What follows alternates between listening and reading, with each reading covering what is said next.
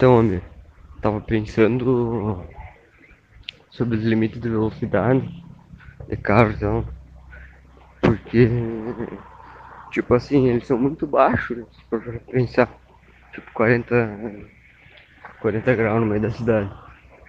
E, por, por exemplo, minha experiência com autoescola, quando eu tive uma aula e a gente foi lá para lá pro Uruguai. Uh, lá tem uns estradão, né? Retão lá.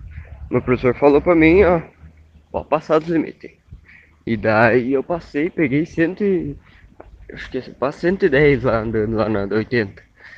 Porque ele falou assim, ó, tu tem que aprender que é assim que as pessoas dirigem. Todo mundo dirige, né?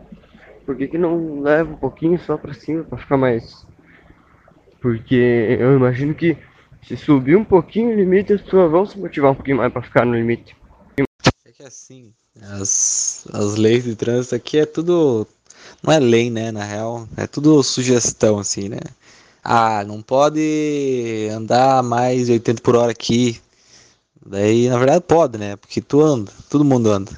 Não sei que tu seja uma tia, né? Aí a tia não anda até abaixo disso e atrapalha, né? Mas eu acho que se aumentasse o limite, as pessoas seriam mais conscientes, talvez. Porque daí, daí ela iria olhar na placa assim e deu, caralho, meu Deus, tem que andar 140 aqui, não vou andar, né? Meu Deus, é muito, né? Aí ela vai ficar assustada e vai começar a andar mais, vai andar menos, quer dizer, vai andar ali tipo 80 por hora.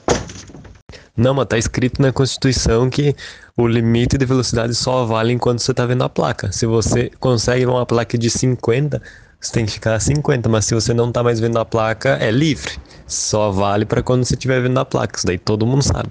Então tu diria que é, para dirigir seguro tem que andar com uma, uma venda ali preparada. Se a polícia parar, põe a venda e não vai ter como eles não vão ter como provar que tu viu a placa. É isso?